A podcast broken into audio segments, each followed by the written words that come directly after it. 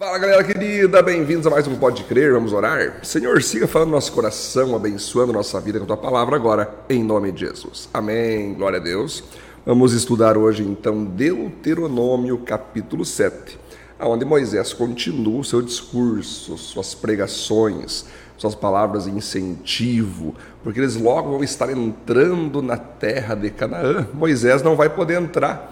Então ele está com o coração na mão, poxa, como eu queria entrar, mas já que eu não vou entrar, né? Porque eu desobedeci a Deus naquela, naquele episódio lá. Pelo menos eu quero então motivar esse povo, incentivar esse povo, dar os alertas para eles aí entrar bem entrados, serem abençoados e permanecerem com Deus. Então ele segue falando: entrem com força, entrem com alegria, façam tudo para permanecerem na vontade de Deus, façam tudo para permanecerem obedecendo a Deus vocês vão estar entrando na terra de Canaã e lá não vai estar a terra pronta, não vai estar a terra pronta sem nada lá dentro. Muito pelo contrário, vai ter vários povos, vai ter vários tipos de tribos de pessoas que não adoram a Deus, pessoas que adoram outros deuses, pessoas que são aliadas de Satanás.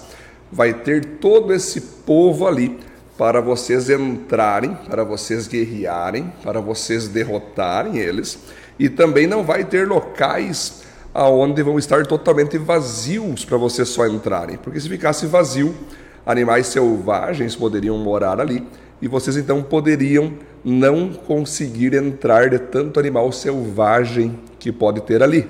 Deus então quer mostrar para vocês com tudo isso que vocês têm que batalhar por aquilo que ele está dando a vocês. Deus não deu a terra de Canaã pronta, linda, com árvores plantadas, não é só isso não, calma aí. Deus quer que vocês façam a parte de vocês. Vai ter inimigos e vocês vão ter que derrotar. Vai ter ali obstáculos, problemas e vocês vão ter que resolver. Vai ter ali as plantações novas que vocês terão que fazer. Então, da parte de Deus, sim, a terra de Canaã está pronta. Isso é uma terra fértil, uma terra maravilhosa, com muita água, muitos frutos, né?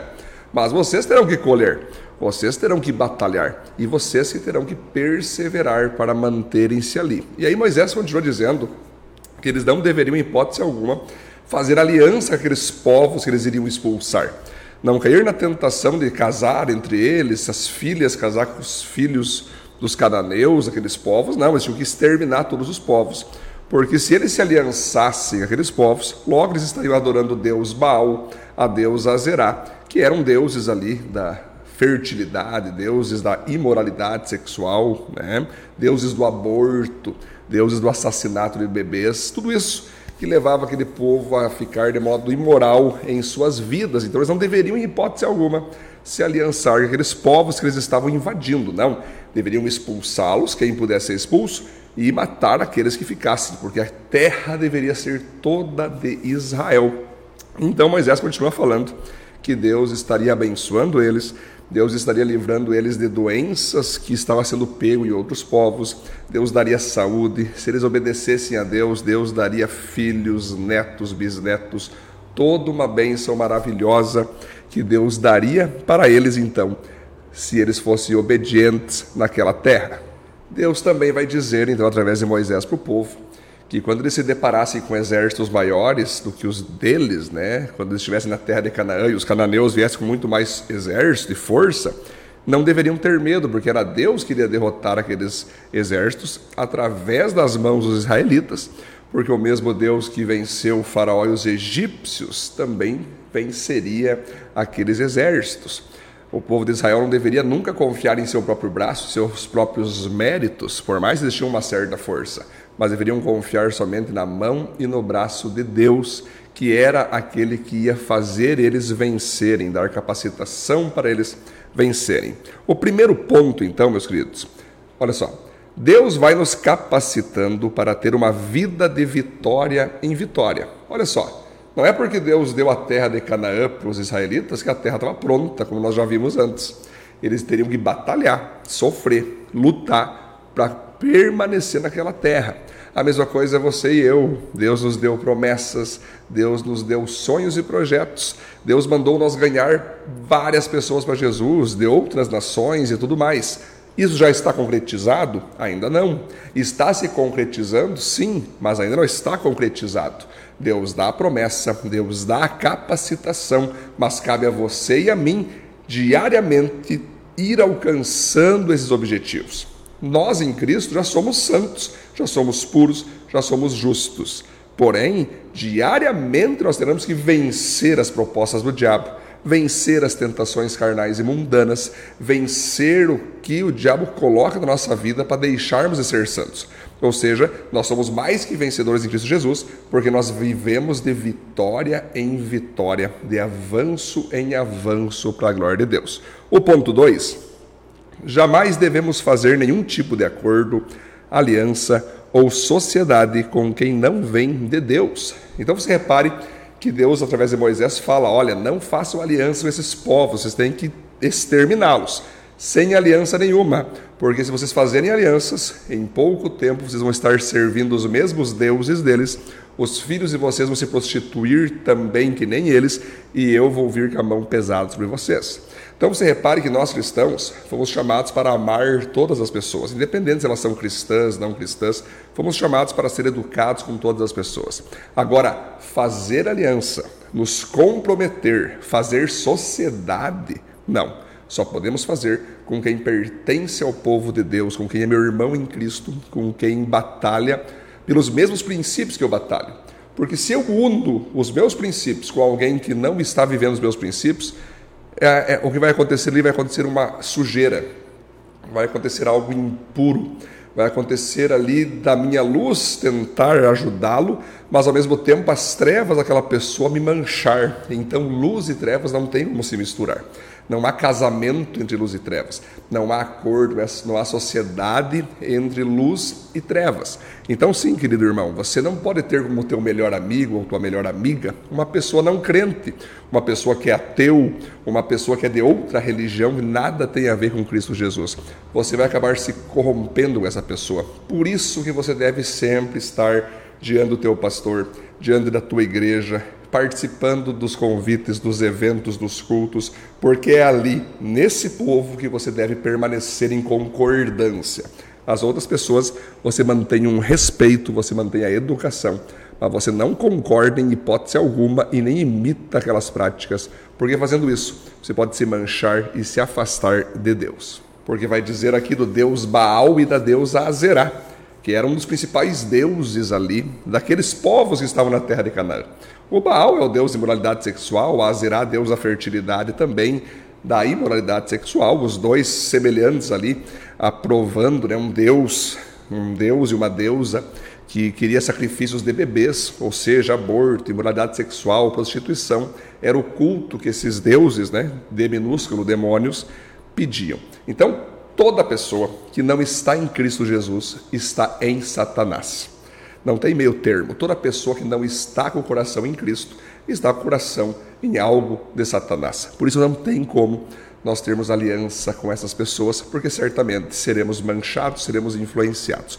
O que nós devemos fazer é pregar o evangelho, é reunir com ela, pregar o evangelho, convidar para vir para a igreja. Agora fazer sociedade empresarial, fazer acordo, casar com uma pessoa não cristã, é uma loucura que certamente a pessoa que assim o faça será castigada por Deus, como está escrito aqui, né?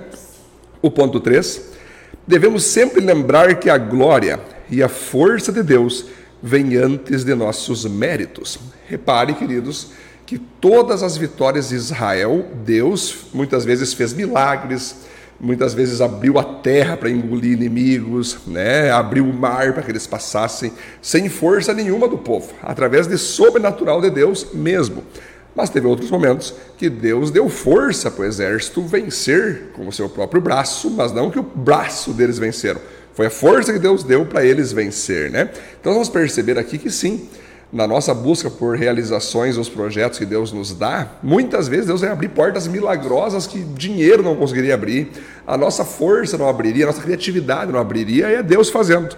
Mas vai ter outros momentos que Deus vai fazer as coisas acontecer através de nós mesmos. Deus vai usar a nós, a nossa inteligência, a nossa força, a nossa criatividade para alcançar o que nós queremos, né? E nós temos que cuidar com isso, para nós não cair em tentação, achando que por causa dessa questão é o nosso mérito que, alcançou tal coisa. Com certeza, você tem méritos se você fez tal coisa, acordou cedo, trabalhou, se formou, se esforçou, Deus fez tudo isso, está te usando para você alcançar os seus objetivos. Você merece palmas, você merece um parabéns, é um mérito teu, porém jamais você merecerá glória. Porque, queridos, você jamais conseguiria fazer o que você está fazendo se Deus não tivesse te dado saúde, se Deus não tivesse te dado mais um dia de vida, se Deus não tivesse te capacitado. Portanto, tudo que você está alcançando é por causa de Deus. Nunca foi sorte, sempre foi Deus. Nunca foi mérito, sempre foi Deus. Nunca foi a tua própria força, sempre foi a força de Deus que faz você ter força. Então, por isso, você deve sempre glorificar ao teu Deus, ao nosso Deus, que nos capacita, que nos fortalece e que nos usa para realizarmos nossos sonhos. Outro ponto, então, queridos, o quarto ponto. A obediência atrai proteção, saúde, prosperidade e posteridade. Repare que Moisés, ali usado por Deus, vai dizer a eles que se eles obedecerem a Deus, enfermidades de outros povos, que os outros povos sofriam doenças que atacavam eles, não chegariam até os israelitas. Eles seriam prósperos, ricos em tudo que eles fossem plantar, todas as árvores frutíferas. Eles também teriam a proteção de Deus contra inimigos, contra mortes repentinas. Eles também teriam ali então filhos prósperos, netos e bisnetos todos prósperos, todos bem-sucedidos, todos amando a Deus, no qual nós chamamos de posteridade, aquilo vem depois de nós, né? Então, tudo isso Deus prometeu ao povo e promete a nós hoje também. Se nós continuarmos obedecendo a Deus, nós sempre seremos saudáveis, abençoados, prósperos. Não estou dizendo que nesse corpo, nessa vida que vivemos, não teremos de vez em quando ter que resolver alguma coisa na saúde, alguma coisa com a nossa vida financeira. Claro que sim, todos somos seres humanos, apesar de, de sermos cristãos, cheios do Espírito Santo, também continuamos como seres humanos. Mas o que Deus está dizendo aqui é o seguinte: que Deus sempre estará nos protegendo, que Deus sempre estará nos dando saúde, que Deus sempre estará nos dando estratégias para sermos curados, para sermos consolados, para sermos prósperos, né? E finalmente, o ponto 5, seremos sempre vencedores em qualquer luta que Deus nos colocar. Eu tenho uma frase que eu sempre falo para meus discípulos o seguinte: que em Cristo Jesus não existe ninguém que perde, somente quem recebe uma experiência.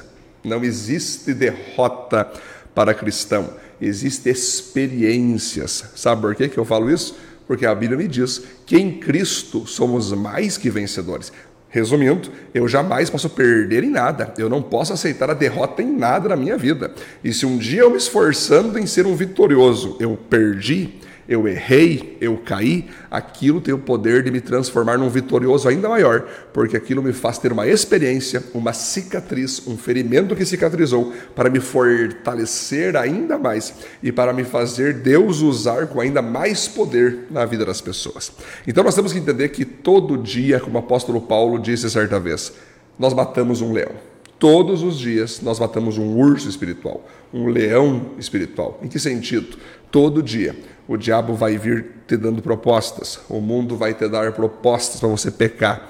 E todos os dias você e eu teremos que matar essas propostas, matar o leão das propostas, matar o urso dos pecados, matar aí tudo que é tipo de bicho no sentido espiritual que tenta nos desviar do foco que é Cristo, nos desviar do foco que é o sonho e o projeto que ele deu para nós. Vamos orar? Senhor, obrigado por esse tempo maravilhoso de estudo bíblico, que o Senhor siga nos ajudando a manter a nossa visão em Ti, o nosso foco em Ti, sendo 100% obedientes ao Senhor, no nome de Jesus. Amém, amém, queridos, glória a Deus. Até amanhã, no nosso próximo Pode Crer. Valeu.